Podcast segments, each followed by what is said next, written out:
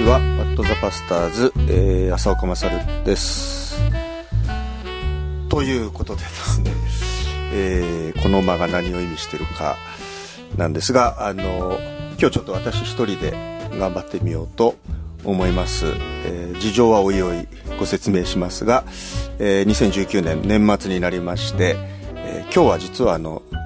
皆さん聞いてるのは12月27日なんですがこれ撮ってるのは12月25日ね、えークリスマス当日であります、えーまあ、昨日までいろいろあのクリスマスのねあのいろんな集まりが皆さんも続いて、えーイブをどっかで祝った方も多いんじゃないかなと思いますけどもちょっと今日はあのクリスマスの余韻を残しつつ、えーちょっといつもと違った感じでやってみようと思いますけどとても一人で持ちそうにないのであの途中もうどうにもならなくなったら助けを呼ぼうと思います。であのまあ事情先に言っときますかね。そうですね。えあの大島先生ちょっとあのお体あの具合悪くなさいまして、えー僕はねあの今まで覚えてるだけでも23回うん。飛ばしてるんですけど、あの大島先生皆勤賞だったんですがちょっとあのさすがに、えー無理をしすぎて体壊してらっしゃるので今日はちょっと僕がその分あの挽回しようと思って頑張ってみようと思います。でえっとねちょっと最初いくつかえーっとお便りを来てるので紹介しますがちょっと随分前のやつもあるんでねエイドンさん。うつ気分で晴れない精神状態を引きずっています。いろいろ聖書の本を読んだり祈ったり祈られない祈れない時も多々する中で一番ありがたいのはこの番組です。バックナンバーをずっと繰り返し聞いています。やっぱり笑えるって感謝です。笑える牧師先生方を備えてくださった神様に感謝ですということでね。ありがとうございます。えーまああのお役に立っているんであれば何よりかなと思いますね。それからね結構この間いろいろありまして、えー、と北海道収録もありまして、えーいろいろあのアルト君という稀有なキャラクターを発見したりとか、えー畑で腰にラジオをぶら下げてそれがきっかけで救われた小見堂先生の話とか、えーとてもねあのいい感じでしたがそれからねこの前はあの中村幸さん来てくださって、えー大島夫妻との本当にあの心に残るやり取りがありました。ちょっとそのプレゼント企画を改めていずれ発表しますけども、はい、それからね、えーっとこれはあの11月でしたけれどもあのゲストでやっぱり来ていただいたのが、えー大島先生私の恩師牧田義和先生。これ結構反響がありましたね。ね良かったですね。先生はちょっともう何を言ったか覚えてないっておっしゃってましたけど。えーっとねちょっとこんな感想が来てまして、えーラミーさん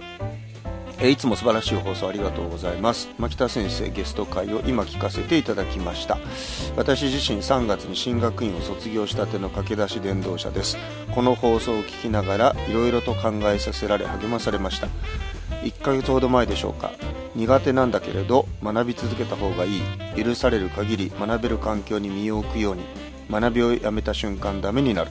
そのようなことを大島先生におっしゃっていただきましたが改めてそのことを語られました。きっとほっといたら学ぶことから逃げ出すようなものだから神様は念をしてくださったのでしょう。牧田先生がゲストで大島先生と浅岡先生がいつもと違った感じでとても新鮮でした。本当にお二人の先生が心から牧田先生を尊敬し信頼しておられることが感じられました。私自身ハイ BA 高校生のね伝道団体ハイ BA で信仰を持ち3年間同じ定期集会に通い同じ担当スタッフに育てていただきました。その先生から教わったことを新学生時代からよく思い出すようになり咀嚼し直しています。そんな恩師が与えられているのも神様の大きな恵みであると感謝しています。えークリスマスシーズンでお二人の先生方もご多忙のさなかと存じますがお体くれぐれもご自愛ください。平久さんも健康面もお仕事もますます祝されますように。お体ご自愛ください。ねご丁寧に。ありがとうございます、えー進学校卒業なさった伝道者の先生。あのーこのねとにかく学び続けなさいってね学びをやめた瞬間ダメになるって大島先生に言われたって言ってますけどもうこれはそのまんまコピーですね。牧田先生が 僕らにいつも、えー、僕らだけじゃなく多分もう教え子みんなに言い続けてらっしゃることなんですけどもまあ本当にねこれはあの、まあ、大変なんですよね。勉強し続けるってあの勉強苦じゃない人はいいけどもあの僕みたいにね苦しい思い出しかなかった人間からすると あの学び続けるってもう難行苦行ですけどまあでもあのやめたらダメになっちゃうっていうのはね本当にそうだなと思ってあのぜひ、ね、あの30代若い先生ですからあの、まあ、ぜひあと60年ぐらいまだか70年ぐらいね ぜひ学び学び続けてくださるといいかなと思います。それからねこれちょっとね嬉しいあれだね。えっ、とえりまきトカゲさん。この人多分ねあの深津絵里だと 深津絵里さん岐阜の、ね、岐阜の深津絵里さんだと、えー、浅岡先生大島先生こんにちは。先日私が住んでる地方の新都研修会に浅岡先生が来てくださいました。あったんですよ、うんうん私は初めて浅岡先生の講演を聞き初めて浅岡先生とお話できてとても嬉しかったです。あこちらも嬉しかった。ありがとうございます。生浅岡先生は思っていた以上にシュッとしていて思っていた以上に温かい先生でした。お会いする前は切り味鋭くやや毒っぽい牧師先生という印象を勝手に持っていました。うん。確かに。まあねそう思われやすいんですけどあの意外とねあの温かいものも持ってるんですけどねえー、国中良子は感じませんでしたが、えー、あ後に後で講師紹介の写真を見て国口元が国中良子かなと思いました。あそうなんだ。えー、っと成長を使って教会学校でメッセージをしています。聖書を読み仲介書を読みわからないことを調べて成長の教師用の本を読んでメッセージの準備をしますが間違ったことを伝えないようにとか成長に書かれている大切なポイントを落とさないようにとかそういうことに気持ちが向きがちになってしまいます。10月17日の放送を聞いていつも教会学校に来てるあの子しばらく教会学校を休んでいるあの子初めて教会学校に来るかもしれない子それぞれの子供たちのことをよく覚えてよく祈ることにもっと心を向けられたらいいなと思いました。ところで成長の視覚教材はなぜカラーではないのでしょうか？当時の人たちの服などの色が分からずいつも色塗りに悩みます、ね、これはぜひね CS 成長センターに聞いてくださったらいいと思うんですけど、まあ、僕の予想ではね多分ねあのコストの問題だと 思いますね、まあ、カラーってねちょっと値段変わっちゃそうそう変わっちゃう。値上がりしちゃうからモノクロだといいんじゃないですか。まあ、教会の僕らがそれでも買うっていうようになったらそうね、ね、まあでも当時の人の服の色を想像して別にいいんじゃないですか？だからあのねあのなんちゅうか襟巻トカゲさん風な感じであのたた今年はほら流行り目こういう色合いだとかね、はい、あるじゃないですか。あの、まあ、だからあの好きに塗ったらいいと思いますけどね。ね まあこういうお便りもね本当ありがたい。あの実際会ってね聞いてますなんて言われると本当にねありがたい。あのイメージ壊さないように頑張ろうと思いますけど。それからねえーとペンネーム朝は日本茶さん。初めてメールさせていただきます。シーズン1の途中から聞き始め遡ってバックナンバーも全部聞いて WTP の大ファンです。ありがとうございます。えーと、北海道の公開放送を聞きました私は教会学校の中高科の教師をしています。生徒の中に幼い頃から教会学校に通い続け神様を信じていて私はクリスチャンという自覚があるのにまだ洗礼を受けていない中学生が何人かいます。その子たちの背中を押したいと思い、えー、今度の日曜日のメッセージをクリスチャンと洗礼というタイトルにして準備中です。でその準備中だったんだ、そうだまだ17日放送分の WTP を聞いてなかったなと思い聞いてみたところ今私の頭に中にあるどのように語ったらあの子たちの背中を押せるかなというテーマにぴったりの放送内容だったのでびっくりしましたとともにああまた今朝も神様にお会いしちゃったな。私の今の必要神様よくご存知なのだなと感動しました。メッセージ原稿の第1段階はちょうど昨夜書き上げていてこれから足したり削ったり入れ替えたりしながら日曜日に向かっていくつもりです。このタイミングで放送に聞けたことに感謝。素晴らしい。神様に WTP にアルト君に感謝。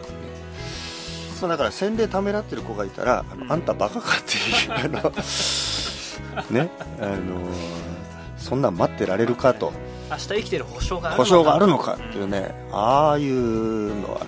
すごいですね。それに応えるアルト君もすごいですけどね。小見堂先生もそれに応えたわけです、ね、そうそうそう。みんなねやっぱだからそういうなんかね時にはこうなんだろう。もう本当にあの踏み込む勇気が必要かなと思いますね。こちら側もこう押し出す勇気っていうそうそう。なんかやっぱりねいつもいつも祈ってるとねなんとなくあちょっと今日はこここ一番の時だなみたいなやっぱねこう分かる時があるというかうん。でそこで躊躇しちゃうとあの時を逃しちゃうので、まあ、いつも祈って備えてると神様がね今ここだよ今行きなさいってこうあのゴーサインをね出してくれるように思います。えーとそれからもう一個読みますか。えーと虹色の羊めいこさん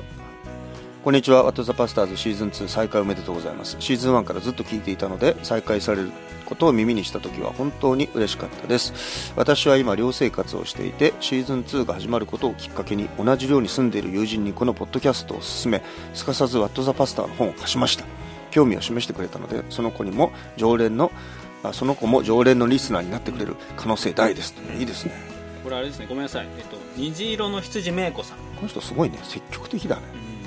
ところでこの頃悩んでいることがあります。ずっと頭から離れないのが私は神様の栄光を表せているかということです。大学で医療系の専攻をした私は勉強に追われている毎日で課題をこなすだけで一日があっという間に終わってしまいます。本当はもっと自分が持っているものを発揮してもっとアクティブに聖書研究会に関わり学生のみんなと交わって神様に用いられたいと思っています。もっと何か神様のために大胆に行動したいという思いと置かれている現状のギャップに何かやるせない気持ちでいます。今はひたすら毎日研修から帰ってきては講義を受けその後試験勉強のため図書館の使いに向かってカリカリと勉強しています。それだけで精神体力ともに消耗し帰りにあ前周りに大変だねと言われます。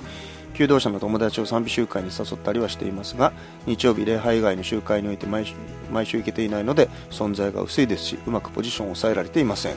私は今日も勉強してばかりで神様の栄光を表すどころか友人に助けてもらうことばかりです。ふと何もできていない自分に本当に落ち込むことがあります。神様こんな状況に私も必要としてくださるのでしょうか。ね。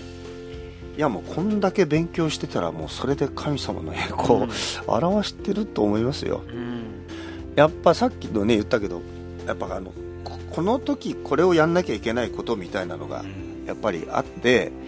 あのそういう意味ではねあの芽子さんにとって今神様がこれを一生懸命やんなさいって言ってることがやっぱり学べる時ってねそうですね。やっぱりそうやって集中して学ぶ時ってあるだろうし、うんなんかこうそういう今はそういう時と思ってあのそれを一生懸命なさったらいいんじゃないかなと思いますけどね。そういう姿をね友人友達たちもきっと見てるでしょうし。そうそうそう。なんか神様の栄光を表せてるかって前もこんな話したことあるけど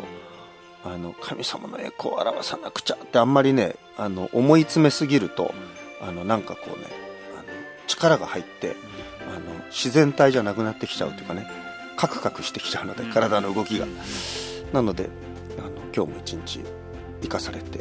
そしてやるべきことがあってそれを一生懸命やってでまあくたびれもしてでもあやれ今日もこれやったなと思える手応えがあってそういうことをとにかく毎日をあのそうやって生きてること自体があの神様の栄光を表すっていうことだと思いますよ。なのでね、まあ、そういう割にあの友達にすかさずこれを勧めたりそうですね。本を貸したりしてるわけですからね。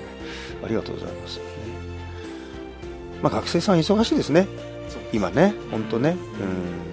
まあでもね一生懸命勉強してください。それからこれちょっと嬉しいメール。ピザトーストさん。10代えー、浅岡先生、大島先生、質問に答えてくださってありがとうございます。この前、うちの牧師さんに聖書のことで質問したのですが、そこから話が発展して、気づいたら2時間ぐらい2人で話し込んでいました。聖書はとても奥深いですね。イエス様のことについてはいつまでも話してても飽きないなと思いました。私は正直自分が牧師さんを敬えているか分かりませんでした。でもきっと神様の言葉やその人を通して神様がしてくださっていることに心を止めたいと思いました。神様一緒に喜んで語り合える教会でありたいです。うん。これいいじゃないですか。ね本がこうなんか。ね、10代。ね。10代、まあ、高校生か大学生か中学生か分かんないけど。いやこれね牧師先生も多分ね嬉しかったと思いますよ。だから多分気づいたら2時間ぐらい話し込んじゃったっていうね。ね。うん、あのこういうのはねいいよね。うんこのね気づいたら2時間くらいっていうのがねいいなと思うんですよ。なんか本当にあのあきっとで楽しくいろんな話がそこからね広がったんじゃないかなと思うんですね、うん、こういう時間はね本当にいいなと思う。多分ねこれね語り合うってすごく大事なことでやっぱりこのねマット・ザ・パスターズも一人じゃ成り立たないなっていうのをね 今これ読みながらしみじみ感じてますけどね。やっぱ対話が起こらないとね、あの広がらないんでね、うん、なので今日もねあの早めに終わりますけど。まあそんな感じですね。はい。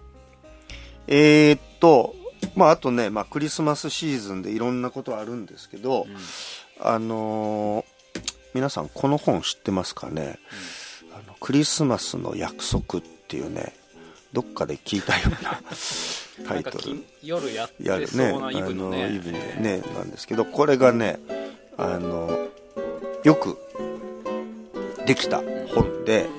著者はね知ってますかね？大島重則っていうね。大島重則っていう先生がね書かれた本ですね。クリスマスの約束ルカ福音書による37の黙想ということでまあこれあの、まあ、皆さんも聞いてらっしゃる方はすでにご存知と思うんですが、えーま、アドベントから、えー、1日ずつルカの福音書をたどりながら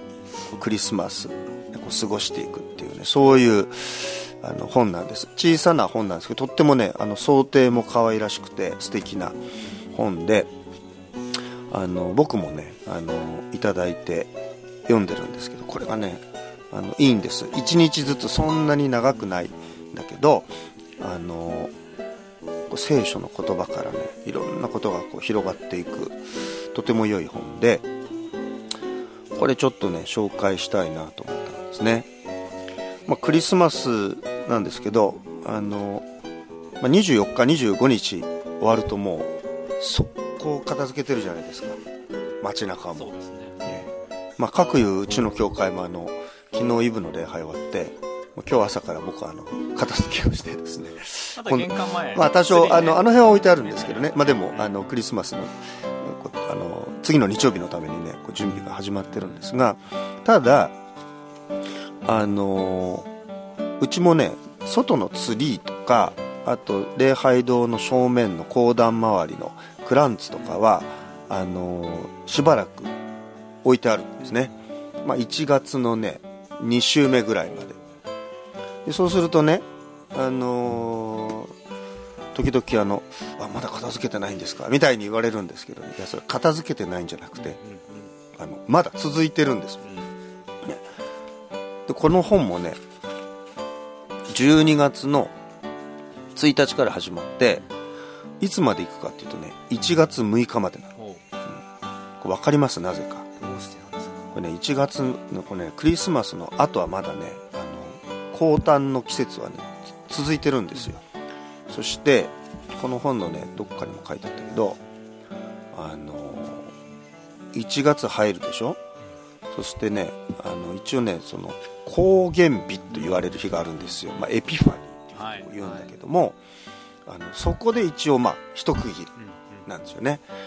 あのまあ、あの公に現れる日とかね。だから、まあ、高原日って言ったりあとは権限日とかね。いろんな言い方する、まあ、エピファニーですから現れる、そういう日なんですが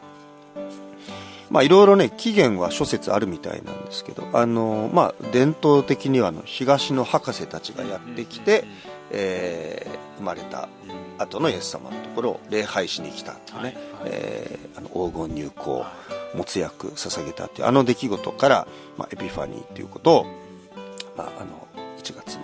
入って、えーまあ、一応そこまでをあのクリスマスっていうふうにのシーズンとしてあの覚えてるんでね。だからあの皆さんもあのあもうもうクリスマス終わりだなんつってねあのもういきなり忘れないようにもうちょっとこの本でね読んでいくといいなと。ね。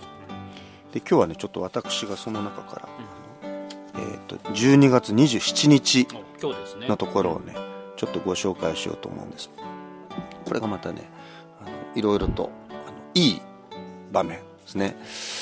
えー、と読みます。12月27日。思い巡らす1年。思い巡らす人生。しかしマリアはこれらの出来事をすべて心に収めて思い巡らしていた。マリアの身に起こった出来事はあまりにも衝撃的なことの連続でした。天使のガブリエルの突然の訪問から始まり自分が精霊によって身ごもっているという知らせを受ける。エリザベトとの3ヶ月の生活。夫婦2人の貧しく寂しい旅。宿屋に居場所がなく家畜小屋で息子を産むという悲しさ。これらの出来事は1年前にヨセフと結婚を夢見ていた頃に彼女が思い描いていた人生とは全く違うものであったでしょう。ここで思い出すのはお言葉通り好みになりますようにというマリアの言葉です。神の言葉が自分の身になる。まさにマリアは思い巡らしながら神の言葉と現実の生活をつなぎ合わせていたのです。この静まりの時間を持つことで彼女の人生は支えられていきました。そうでなければ自分の人生に起こったことを受け止めきれなかったでしょう。信仰とは神様の言葉を聞きながら自分の見ている現実に思いを巡らせ一つにつなぎ合わせていくことです。主の日の礼拝で私たちがすべきこともまた過ぎ去った1週間の出来事の一つ一つをきちんと神の言葉と結び合わせることです。今あなたの心にかかっている出来事は何でしょうか？それはあなたの人生にとってどんな意味があるでしょうか？また神はあなたにどのような言葉を語りかけておられるでしょうか？そしてあなたはどのような決断をするようにと神様に促されているでしょうか。もしかすると羊飼いの話を聞いても驚いただけで通り過ぎていってしまった人々のようにあなたにも驚いただけでその意味を深く問い直さないまま通り過ごしてしまった出来事があったでしょうか。あるいは心の奥深くに心の深くにしまい込んでしまってそこで自分が神様にどのように取り扱われたのかを考えないまま通り過ごしてしまった出来事があるでしょうか。私たちは忙しく生活しています。神の言葉と現実の出来事とをつなぎ合わせることをしないままで日々を過ごしてしまっているために本当はなすべき決断を先送りにしてしまっていることがあるかもしれませんしかしマリアと同じように立ち止まり考える時を持つのです。すると自分の人生に起こったことの点と点が一本の線となってつながっていくのです。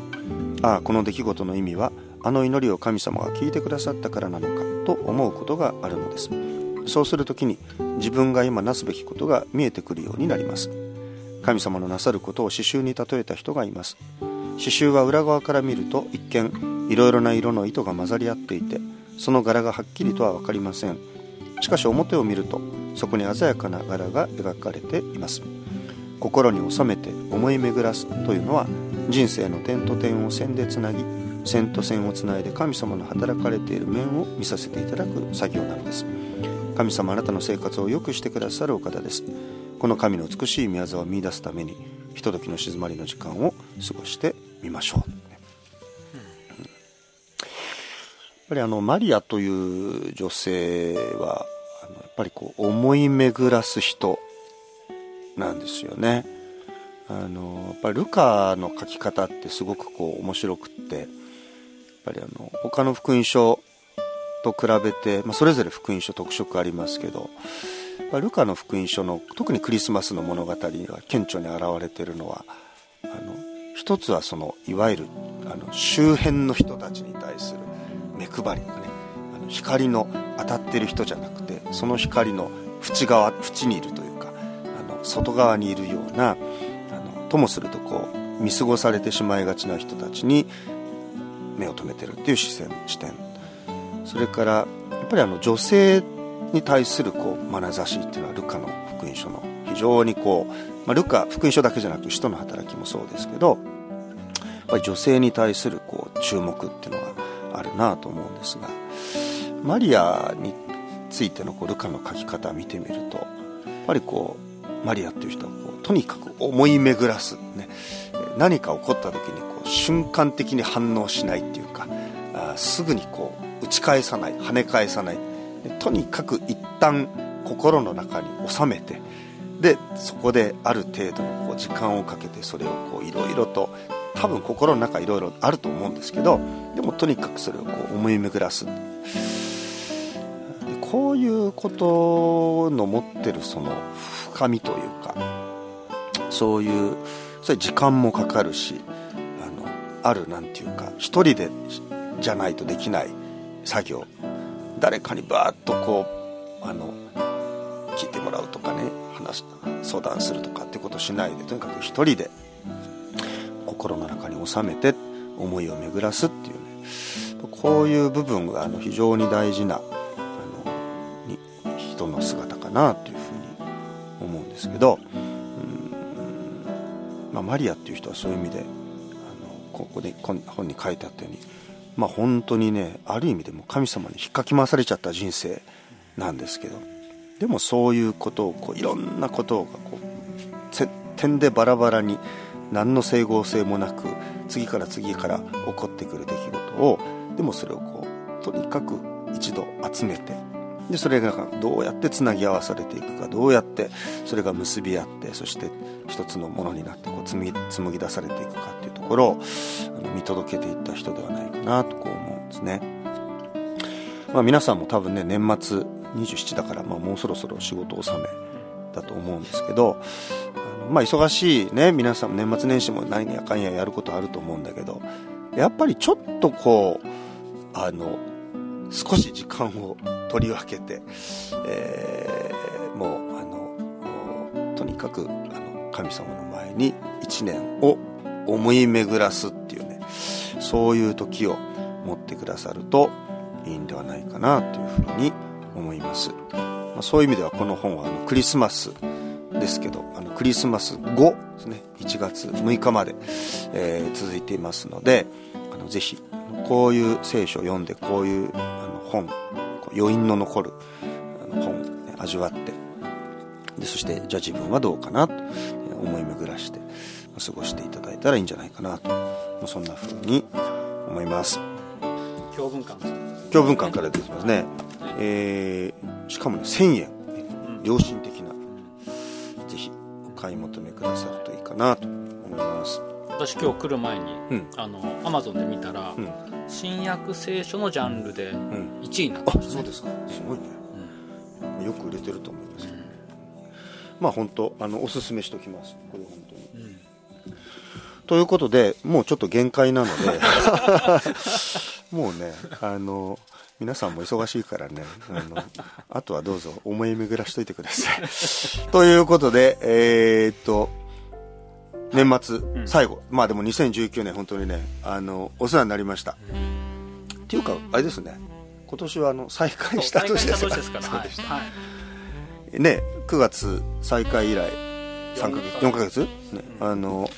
本当にねお世話になりました。えー、ぜひ来たる2020年もね皆さん良い年を迎えていただきたいなと思いますし、はい、えー、私たちもあの体を大切に 病気しないで、ね、穴開けないように頑張りたいと思います、うん、ということで、えー、大島先生お大事に、はい、えー、あ皆さん何かお見舞いメールがあったらぜひお待ちしております、はい、ということで、えー、っと皆さんからの番組の感想お便りお待ちしています、うん、メールアドレスは wtp.pba-net.com、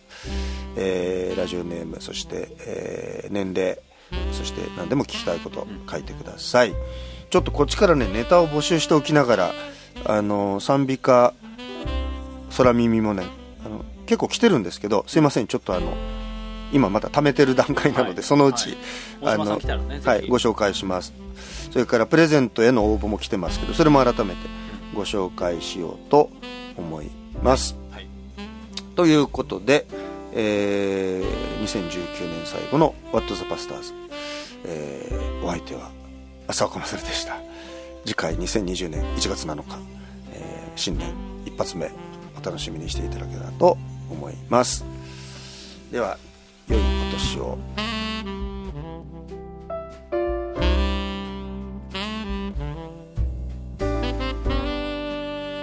この番組はラジオ世の光。テレビ「ライフライン」でおなじみの DBA 太平洋放送協会の提供でお送りしました。